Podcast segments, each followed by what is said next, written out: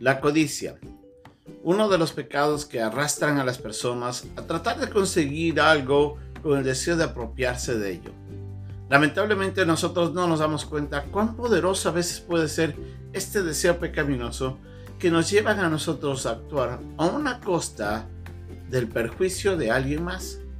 En el pasaje que vamos a aprender hoy día, vamos a darnos cuenta cómo Salomón, advirtiendo a su hijo, le dice, que se aparte de aquellos que le inciten a hacer lo malo y antes más bien no les consientan.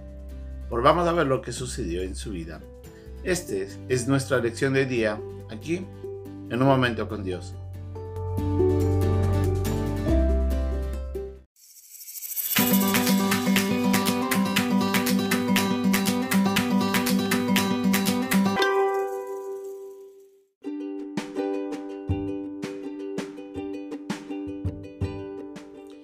Pasaje de día se encuentra en el capítulo 1, versículos 10 al 19 de Proverbios.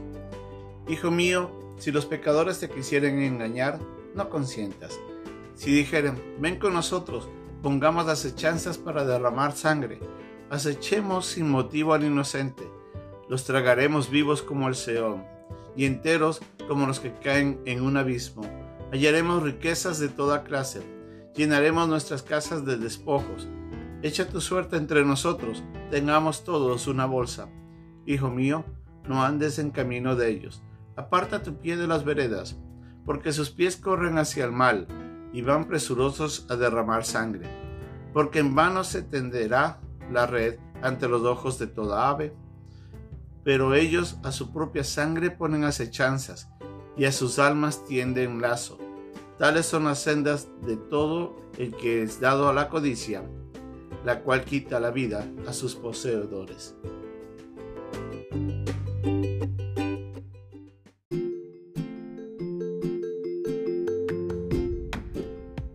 Salomón ha muerto.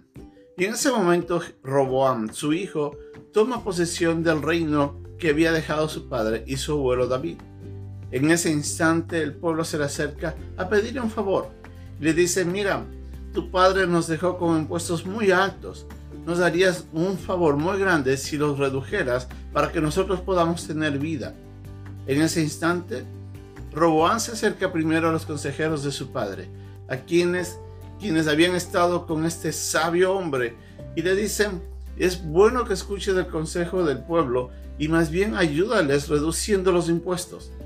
Por no contento con ello, va en pos de aquellos quienes eran compañeros suyos y le dicen a estos otros jóvenes sabios, ¿qué debemos hacer ante la petición del pueblo?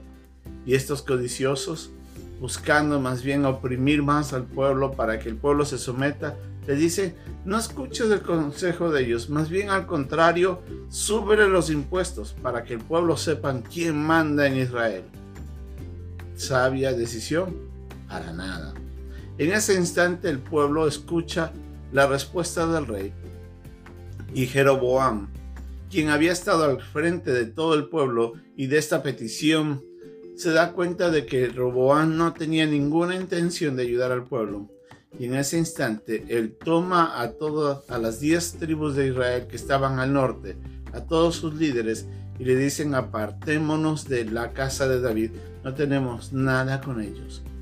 Desde ese día en adelante Israel se separaría en dos naciones, la del norte y la del sur, la de Israel y la de Judá, y nunca más hubo unión entre ellos.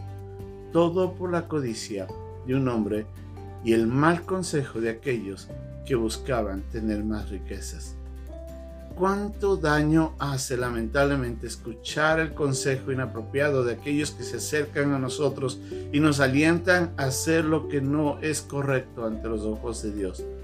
Mucha gente nos alienta a hacer lo malo, sea en el trabajo, sea en, en, nuestra vida diaria, en los negocios o de alguna manera. Siempre la gente mala nos alienta y nos anima a tomar decisiones, nos da consejos de cómo hacer cosas malas con tal de obtener más dinero. Lo que hace es que lamentablemente no nos damos cuenta que esas decisiones nos están llevando más bien al perjuicio tarde o temprano se paga las consecuencias de la desobediencia.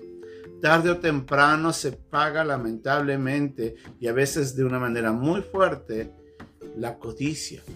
Muchas personas están en las cárceles por eso. Muchas personas han sido asesinadas por la ira indebida e inoportuna de aquellos que sufrieron perjuicio, porque nadie quiere ser robado y eso no es justo. La codicia a veces no nos, eh, sin darnos cuenta, ciega nuestro entendimiento y nuestro razonamiento, llevándonos a tomar decisiones que van a, a costa de otras personas, que perjudican a otros y que lamentablemente nos están empujando hacia nuestro propio lazo. En el pasaje de Proverbios, Salomón le decía a su hijo, no consientas con aquellos que te alienten a hacer lo malo. Ten cuidado con esas palabras engañosas que pensando que estás que vas a hacer bien, te están engañando y llevándote a hacer algo que, lamentablemente va a traer consecuencias. Y le dice en el versículo 15, más bien apártate del camino de ellos. Bien haríamos nosotros de no escuchar el consejo de aquellos que nos alientan a hacer lo malo, a hacer algo injusto, a hacer algo inapropiado con tal de obtener más riquezas. El amor al dinero, como nos dice en una carta Pablo, eh, es el principio de muchos males. Es el momento en el que una persona comienza a anhelar hacer algo con tal de obtener dinero. Y muchas veces esas acciones no son acciones buenas, pero como estamos atados por la codicia y cuando vienen los consejos de aquellos que nos dicen que hagamos mal, nosotros nos dejamos seducir por ese engaño, llevando con nosotros nuestro propio castigo. Seamos sabios, seamos prudentes, aprendamos a vivir contentos con lo que tenemos. No escuchemos el consejo de aquellos que nos dicen que está bien hacer mal. Al contrario, más bien rechacémoslo, apartémonos de esas amistades y busquemos personas que nos ayuden a vivir contentos en la piedad, en lo que tengamos. Tengamos mucho cuidado con lo que anhelamos, con lo que deseamos y lo que hacemos conseguir lo que está en nuestro corazón y que a veces es un pecado. Así es que seamos prudentes, vivamos sabiamente, apartémonos de cualquier consejo inapropiado y más bien vivamos agradecidos con lo que Dios nos ha dado. Que Dios nos bendiga y hasta pronto.